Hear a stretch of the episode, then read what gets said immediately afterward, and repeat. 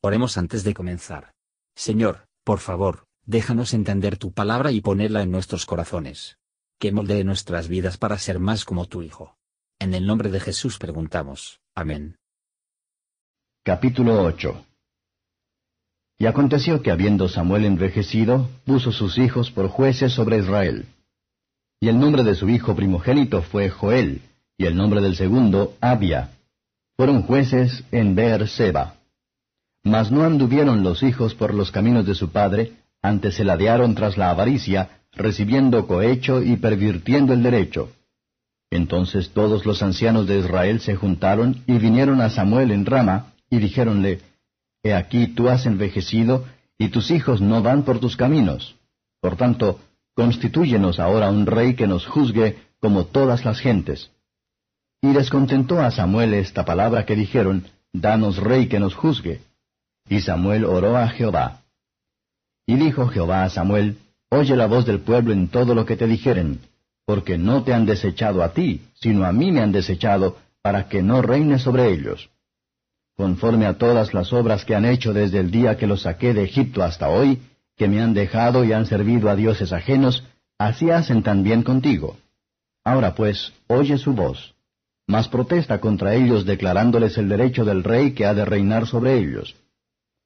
Y dijo Samuel todas las palabras de Jehová al pueblo que le había pedido rey. Dijo pues, Este será el derecho del rey que hubiere de reinar sobre vosotros. Tomará vuestros hijos y pondrálos en sus carros y en su gente de a caballo, para que corran delante de su carro. Y se elegirá capitanes de mil y capitanes de cincuenta. Pondrálos asimismo a que aren sus campos y cieguen sus mieses, y a que hagan sus armas de guerra y los pertrechos de sus carros Tomará también vuestras hijas para que sean perfumadoras, cocineras y amasadoras. Asimismo tomará vuestras tierras, vuestras viñas y vuestros buenos olivares, y los dará a sus siervos. Él diezmará vuestras simientes y vuestras viñas, para dar a sus eunucos y a sus siervos. Él tomará vuestros siervos y vuestras siervas, y vuestros buenos mancebos, y vuestros asnos, y con ellos hará sus obras. Diezmará también vuestro rebaño, y seréis sus siervos.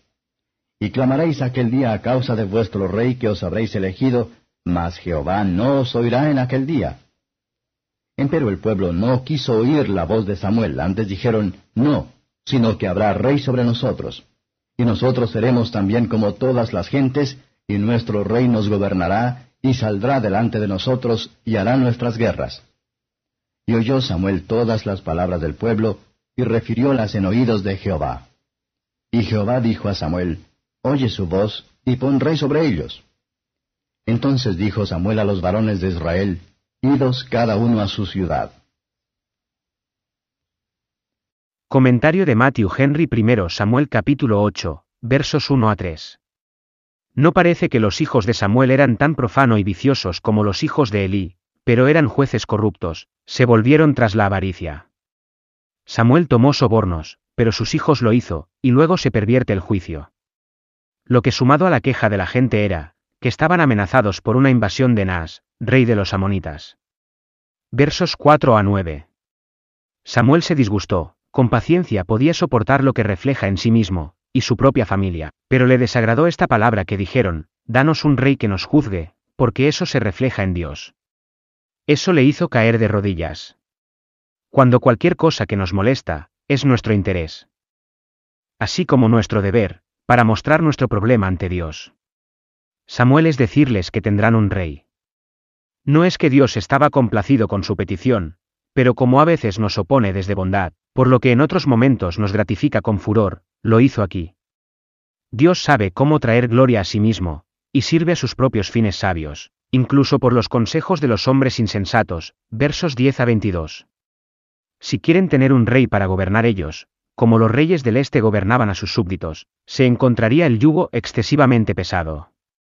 Los que presenten al gobierno del mundo y la carne, se les dice claramente, lo que los maestros duro que son, y lo que la tiranía del dominio del pecado es. La ley de Dios y de la clase de hombres muy diferentes entre sí. El primero debe ser nuestra regla en las varias relaciones de la vida, este último debe ser la medida de nuestras expectativas de los demás. Estos serían sus quejas, y, cuando se quejaron a Dios, el cual tampoco quiso escucharlos. Cuando traemos a nosotros mismos en la angustia por nuestros propios deseos y proyectos equivocados, que justamente perdemos la comodidad de la oración, y el beneficio de la ayuda divina. La gente era obstinada y urgente en su demanda. Resuelve repentinos y deseos apresuradas hacen el trabajo por mucho tiempo y sin prisa arrepentimiento. Nuestra sabiduría es, para ser agradecido por las ventajas y paciente bajo las desventajas del gobierno podemos vivir bajo, y orar continuamente por nuestros gobernantes. Para que nos regula, en el temor de Dios, y para que vivamos conforme a ellos en toda piedad y honestidad. Y es un síntoma esperanzador cuando nuestros deseos de objetos mundanos pueden tolerar demora, y cuando nos podemos referir el tiempo y la forma de su concesión a la providencia de Dios. Gracias por escuchar y si te gustó esto, suscríbete y considera darle me gusta a mi página de Facebook y únete a mi grupo Jesús Answers Prayer.